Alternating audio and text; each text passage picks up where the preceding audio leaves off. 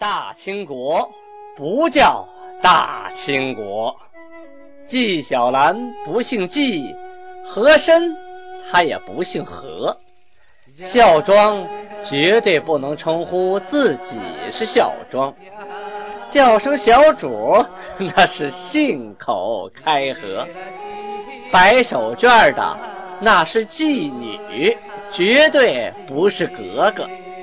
好，今天。听俊贝勒播讲一段《青通剑》。听众朋友们，大家好。上次咱们说到金国镇江的守将游击童养真殉国，毛文龙拿下镇江，相继镇江周围的各个小县、小村、小城铺，通通都响应毛文龙的号召啊，纷纷叛降，归降大明国。这些人呢，本来就是民国的子民啊，就是明朝的人，被金国一打啊，屈服于金国了，剃了头发。但是明朝部队打回来了，他们又重新投回了自己原来祖国的怀抱。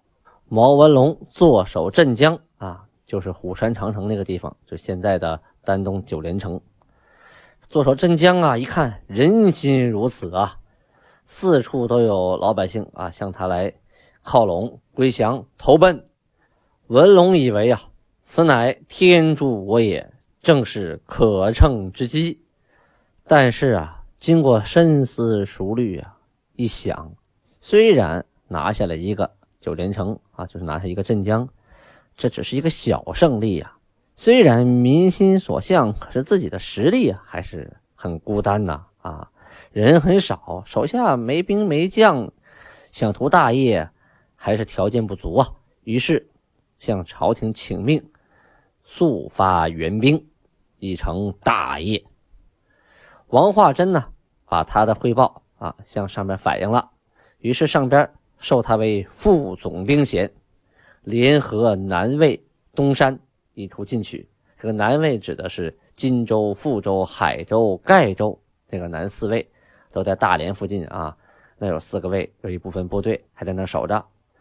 同时呢，命令天津、登州、莱州啊两巡抚督兵策应。那时候登莱呀啊是一个地方，天津是一个地方，登莱是一个巡抚，天津是一个巡抚，命令他们在海上准备随时策应。同时呢，王化贞调度广宁的兵马，广宁啊就是现在的北镇呢，就是北边，调动这边的兵马啊，大兵压境，准备随时进剿。同时呢，还下文给熊廷弼，命令他严令兵将扼守山海关啊，一定要守住山海关这个口子，守住了，咱们把口袋扎紧了，三方协力，务收全胜，一定要拿回辽东。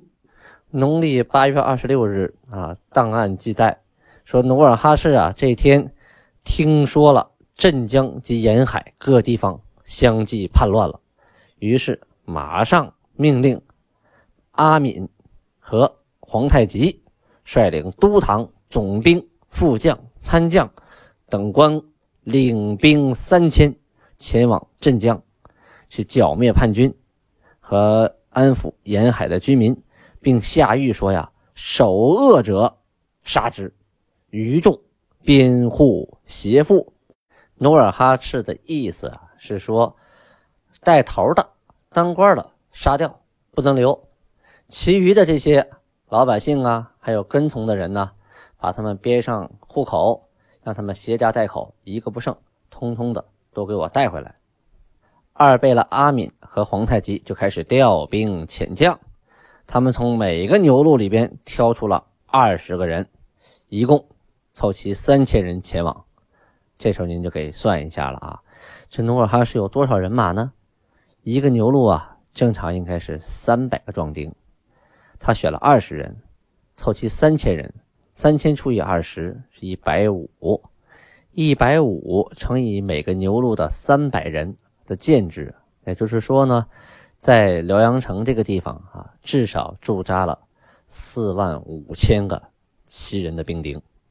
既然出去打仗啊。那皇太极和阿敏肯定是挑那个能征惯战的啊，战争经验丰富的小伙子，人高马大，能骑善射的，得挑这样的呀。再说这毛文龙啊，刚打镇江的时候啊，屯民呐踊跃归附啊，就是他刚打下来的时候啊，老百姓一听哟，民国的部队打回来了，我们赶紧去啊找老家去啊。后来呀，等大家一到这儿一看呢，人家毛文龙也没多少人马呀，就这么点人，兵多寡弱，这人心就开始摇动了，看样子靠不住啊。其中啊，有个王少勋驻兵在鹿岛，鹿岛距离镇江啊也就一百来里地，可是，一看不行，我还是就在这守着吧，靠毛文龙不靠谱，他那实力太弱，于是观望啊，不敢前呐。毛文龙求救于王化贞，王化贞呢也没有立刻给他派去援兵啊，因为当时明朝在辽东地区就没多少兵，没有援兵可派呀。金军这三千人呐，那实力是相当强悍的，以一顶百啊！围住镇江之后，毛文龙打都没敢打，迅速就逃往了朝鲜。这个镇江那地方啊，是。呃，一面是山，一面是江，鸭绿江啊。你这陆地围住了山，那从那边乘了船就逃到朝鲜去了啊。过了中间的小岛就到朝鲜了，很方便。金兵啊，很顺利的就进了镇江，一通杀戮啊，不服了就砍呐。呃，大部分呢还是被俘获了，记载呢俘获了一万两千俘虏。哎，怎么这么多人呢？还都是来投奔毛文龙的。平常你想找这么多人呢，你找不着。可是毛文龙这个胜利的喜讯传到各方，四处的流民也都集中于此了。这一下子被金军捡个便宜，一万多口的人呐！啊，按理说这么多人怎么被三千俘获了？您别忘了，这一万多人呐，男女老幼皆有啊，都是些赤手空拳的平头老百姓啊。你跟着正规部队，那你怎么抗衡啊？这三千人收拾你这一万多人，那太小意思了。难民呢有三万多啊，腿快的都逃进了朝鲜的境内。同时呢，金军得到消息啊，因为除了这个镇江啊，沿江沿海一带啊，很多地方相继都叛乱了，所以啊，他们就要打下一个地方啊。打完了镇江，要去打铁山。铁山这个地方啊，就是今天辽宁省大连市的铁山岛。这个地方聚集了很多的辽民，金兵攻打铁山这个岛啊啊！你说叫铁山，它肯定是有座山了啊。围攻这个山呢，就从下往上打，属于叫仰攻啊。结果呢，不利，就是没占到便宜，被伤者呀数千人呐。啊，就是一千多人都受伤了，就能打的都没几个了。这么看下去不行啊，赶紧向努尔哈赤汇报。后方呢派来了增援的部队，同时还带来了一个月的粮草啊。围着你，你不就是一个孤岛吗？我围着你一个月以后，我不打你自己也饿死了吧？盖州、金州二位，这两个卫呀，一看哟，大势已去啊，投降了啊。皆投降了，只有那个富州啊，单游击啊，这个游击姓单，他聚集了有几万辽人呐，赶赴长山岛啊，就逃到一个岛上了。金军呐，驾船渡水攻之。这个岛上的人害怕呀，往海里逃跑的时候啊，溺死者甚众。边兵坐视不能救啊。就眼看着老百姓啊掉海里淹死啊，这些当兵的离不开自己岗位，没法下海去营救，啊，只能跟金军对战。努尔哈赤又命令大贝勒代善、三贝勒蒙古尔泰率领兵两千到金州，啊，把金州的城楼垛口全拆了，房子屋子一把大火烧成了灰所有的百姓都赶往了。富州都给他迁到富州了，这个城不要了，金州城毁了，从此再没有金州卫。努尔哈赤为什么要专门派重兵打金州，又毁了金州呢？是有道理的呀。大家啊，从地图上可以看到，包括谷歌地图啊、卫星地图上可以看到，辽阳距离镇江八百多里，中间呢都是崇山峻岭。我曾经开车呀去过好多趟，中间呀要钻过很多的山洞。那个时候没山洞，没有高速公路啊。你想从辽阳到镇江啊，就到丹东，那多费劲儿啊！翻山越岭啊，实在是不好走。但是这个从南边啊，从大连沿海走水路，那就不一样了。从荆州那边到达，呃，到达丹东，再到达朝鲜，这条路是非常好走的啊。所以荆州啊，是它的咽喉要道。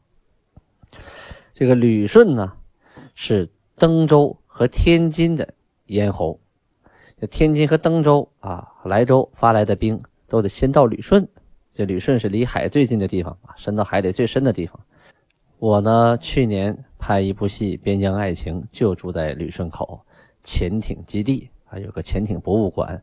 那个地方，呃，叫黄金山，原来是清朝的一个炮台啊，是距离大海最近的地方。南面的四卫呀。是金州卫、富州卫、海州卫和盖州卫啊。这个旅顺呢，就是这个四卫的门户。这个荆州啊，呃，是登州和莱州通往朝鲜的必经之路啊。这朝鲜和明朝进行中间的往来，你必须得经过荆州。经过荆州之后，然后到旅顺口，要从旅顺口上船到天津。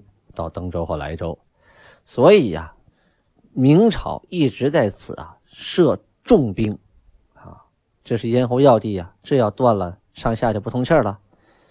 这回金国派大兵把荆州给灭了，目的就是切断你来往之路。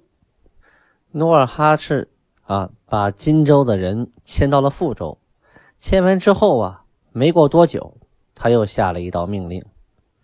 把沿海的黄古岛，就是今天庄河县的石山乡，还有洪水铺，就是今天的新津县的宋家屯，还有望海郭，是今金县亮甲店啊，还有归福铺，就是今天新津县橙子塔乡，等等等等地方的啊铺里的铺民，都移居到距离大海六十里以内的地方。哦，你想到海边，你得走六十里地。同时啊，又把荆州啊，就是今天的金县啊，至旅顺口这一块地方，这一条啊，所有的距离海口附近的各城铺的居民，都通通迁到了内地。这一招可够狠的，把这一块变成了真空地带，一人没有了。啊，你明朝再想通过这里到达丹东，没戏。所以呀，你再想两方面进行联络，那就费了劲儿了。传递个书信，那得多久对方才能收得到啊？您想一想，那个时候没有微信呢，是吧？也没有电话，更没有电报。你想传递个消息怎么办呢？要么呃从海上走船，要么呢就是陆地上快马，那肯定比船快呀。走，然后到了一个地方，再从船啊运到天津啊、登州啊、山海关呐。这个时候，你辽东再有什么情况，明朝睁眼瞎了，不知道了。等你得到消息啊，那边都打完了。所以啊，这个交通要道啊，在古代战争当中是十分重要的。辽东地区的明朝之乱啊，辽民之乱已经平定，咱们再说说金国跟蒙古之间的事儿。档案啊，八月初九日记载说，金国呀要放宰塞。回蒙古了，其目的呢，就是为了援结蒙古诸部攻打民国。努尔哈赤啊，派人给宰塞的妻子送信儿，说：“你呀，拿一万匹马，一千头牛送过来，我呢就把宰塞放回去。”经过一段时间的准备啊，蒙古啊派人把一万匹马、一千头牛给送来了。还送来了两个儿子，一个女儿作为人质，作为交换。努尔哈赤呢，用白马啊全身雪白的马，祭天，与宰赛盟誓，意思就是说我们要一块儿啊结为兄弟，攻打民国。赐给宰赛啊貂裘、舍里孙裘各一领，靴帽啊就靴子、帽子，还有玲珑带腰带，同时还有弓箭，还有雕鞍的马一匹。意思是说呀，你回去你得穿的漂漂亮亮的啊，弓箭啊、马还有穿的衣服都给你配齐了，同时还赐给他盔甲百副。十五日的时候啊，农历十五日这天，饯别辞行。同时呢，把他送来这个女儿啊，嫁给了代善为妻，这样两家就结了亲家了。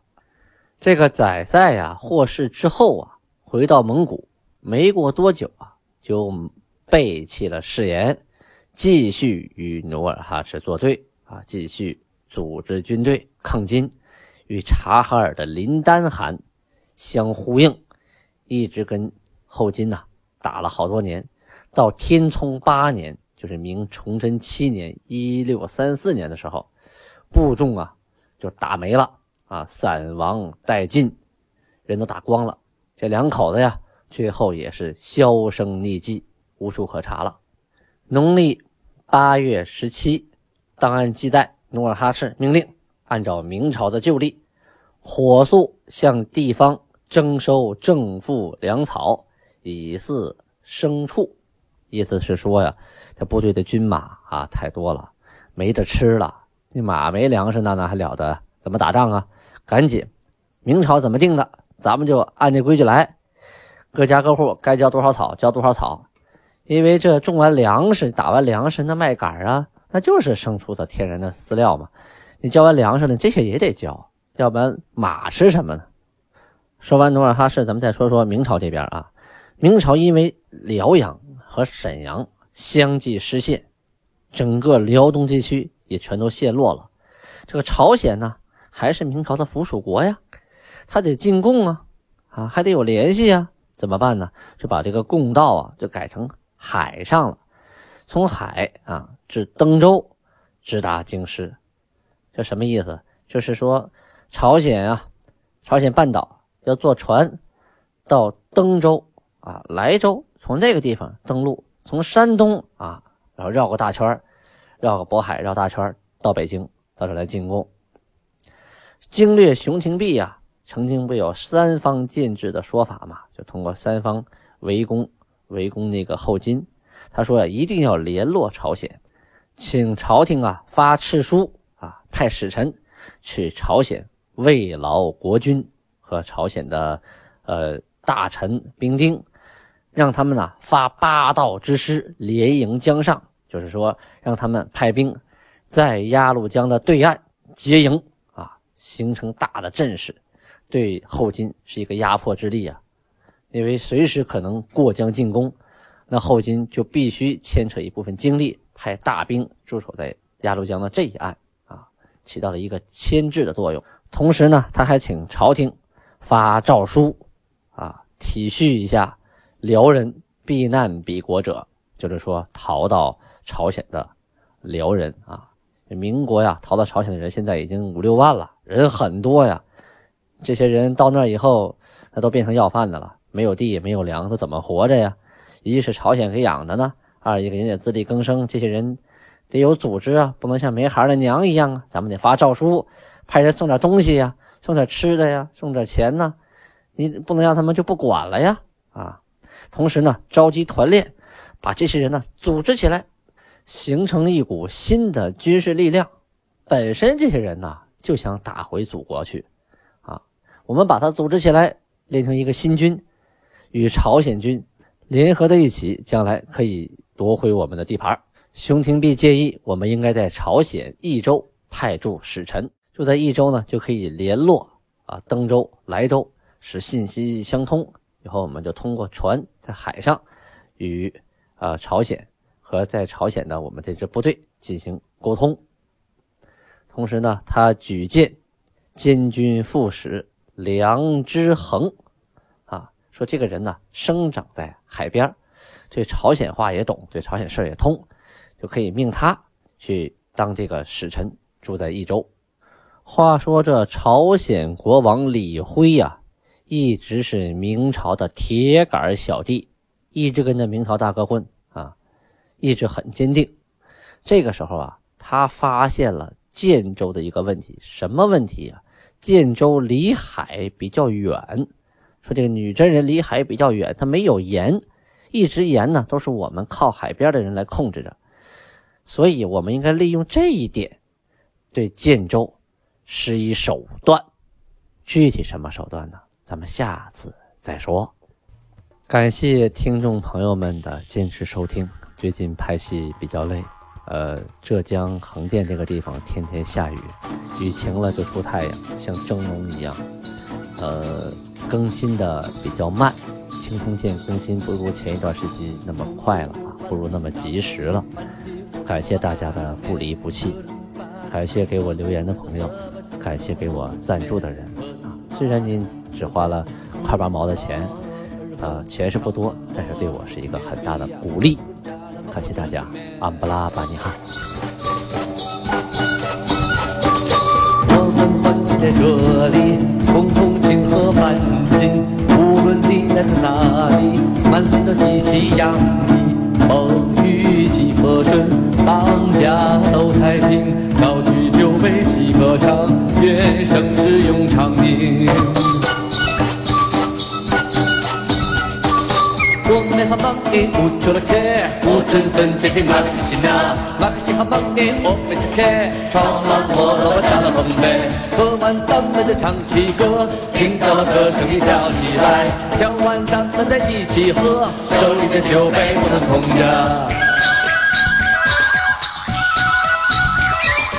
我们好忙哎，我出了客，我春春节比马克西那，马克西很忙哎，我的客，唱完了扎了风嘞，喝完咱们就唱起歌，听到歌声你跳起来，跳完咱们再一起喝，手里的酒杯不空。